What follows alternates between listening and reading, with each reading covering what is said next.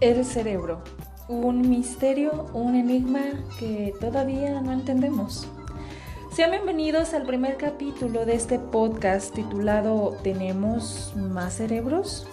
¿Tú qué pensarías sobre la posibilidad de que tengamos más de uno? Hoy 19 de octubre voy a hablar de este tema tan interesante y bueno, yo cuando lo leí por primera vez me puso un poco a pensar, ¿eh? ¿Quieres saber de qué se trata? Bueno, pues comencemos con un personaje que se llama MacLean y este pues es uno de los investigadores que han postulado esta teoría en la que dice que nuestro cerebro tiene tres cerebros incluidos. ¿Qué? Pues como dice él, nuestro cerebro tiene tres cerebros incluidos porque hay tres maneras en la que la información se procesa. Y de hecho estos tres cerebros los bautizó de la siguiente manera. Reptílica, límbica y neortical. A continuación vamos a ver cada una en qué consiste y tiene cosas a favor que a mí me parecen muy lógicas. Veamos, por ejemplo, la primera. El primer cerebro que él nombra es el cerebro reptílico. Y bueno, este cerebro dice que es el cerebro más primitivo o el más básico que eh, cualquier ser vivo puede tener y el objetivo de este es actuar por instinto de supervivencia. Ahí es el que nos hace realizar actividades como comer, dormir, reproducirnos. También pues cuando estamos en peligro controla nuestros sentidos, nos mantiene alerta. Así que también es el encargado de activar ese mecanismo de defensa en el cual también nosotros eh, nos sentimos más eufóricos, nuestros signos vitales cambian, la frecuencia cardíaca aumenta, la presión sanguínea, nuestra respiración y así pues hacemos actos como luchar, huir o sobrevivir. ¿Qué te parece? Tiene un poco de lógica, ¿no? Y bueno, ese creo que es el más básico y es el, el más primitivo que dice que tenemos. Y bueno, después le sigue otro cerebro que le conoce como el cerebro límbico y este es un poco ya más evolucionado en el cual ya nos ayuda a convivir con otros seres humanos o lo que nos rodea. En pocas palabras es el encargado de la información emocional.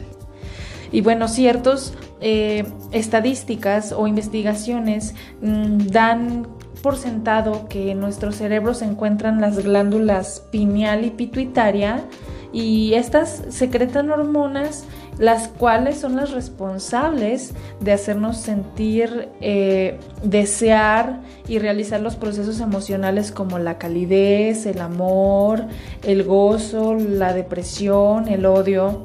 Y pues sí, algo que también forma parte de nosotros y nos ayuda a crear vínculos. Y al final, pues ya habla de lo que es el cerebro neocortical.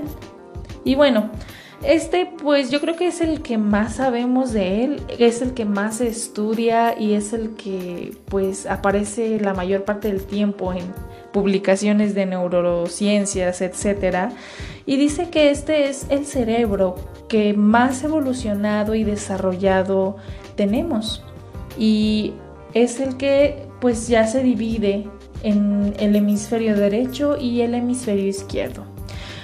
A grandes rasgos, para no entrar en detalles, nos menciona que el hemisferio izquierdo hace que razonemos y relacionemos los pensamientos en forma secuencial y lógica.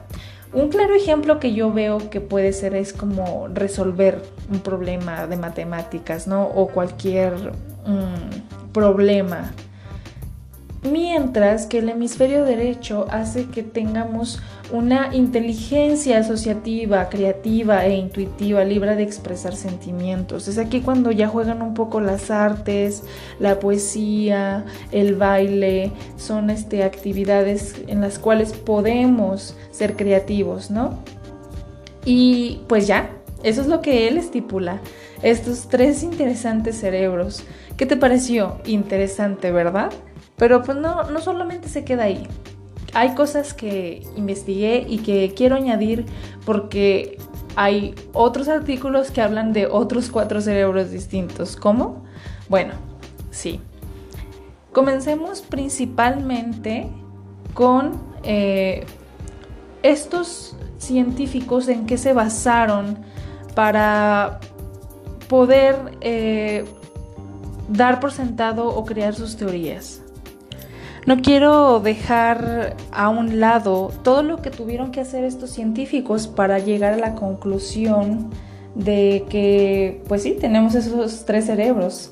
Y bueno, aquí menciona que, por ejemplo, el reptílico tiene el nombre reptílico por los reptiles.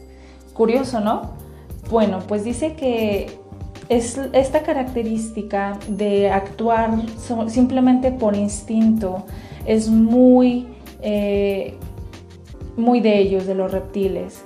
Dice que en el reino animal los reptiles son los que cuentan con un cerebro mucho menos desarrollado que otros. Sin embargo, sus instintos de supervivencia han logrado que estos animales sigan existiendo desde hace millones de años. Y en cuanto al cerebro límbico, bueno, pues también este Viewport, por ejemplo, otro investigador, este, se basa en el comportamiento de los mamíferos porque ve, ve o observó cómo crean este tipo de vínculos con sus crías y también pues cómo pertenecen a las manadas y cómo se comportan. Y del el tercero pues eh, se basan más en cómo resolvemos los problemas, cómo generamos ideas o proyectos y bueno, pues, ¿qué podemos decir? Eh, todo ese tipo de, información que contiene el tercero, el tercer cerebro neoortical, pues lo podemos ver en la sociedad reflejada. Eh, la sociedad que conocemos ahora no sería nada sin este cerebro tan evolucionado, ¿no? Y bueno, pues en mi punto de vista, creo que sí tiene cosas a favor y es lógico. Y obviamente pues cuando comenzamos el tema pensamos que nos íbamos a encontrar con tres cerebros eh, este, juntitos, uno pegado al otro en la cabeza, pero pues no, vemos que son funciones y características que él denomina cerebros por la manera en cómo procesa la información y bueno, pues yo creo que, que tiene una gran aportación y es hay cosas que puedo aceptar de, esta postulación. Sin embargo, pues también no quiero dejar mm, o ignorar otros de los tipos de descubrimientos que se han hecho ahora a nivel este, microscópico. Y bueno, pues yo quiero hablar acerca sobre un libro publicado por el doctor Marco Ruggiero y este habla también sobre cerebros y menciona también otros cuatro cerebros, pero estos no son como los que acabamos de ver, es totalmente distinto. Él establece que los microbios y las bacterias tienen un papel muy importante en la manera en cómo estamos nosotros viviendo y en cómo nos comportamos. Y yo me quedé un poco impresionada con lo que leí porque este hombre desenvuelve su teoría de la siguiente manera.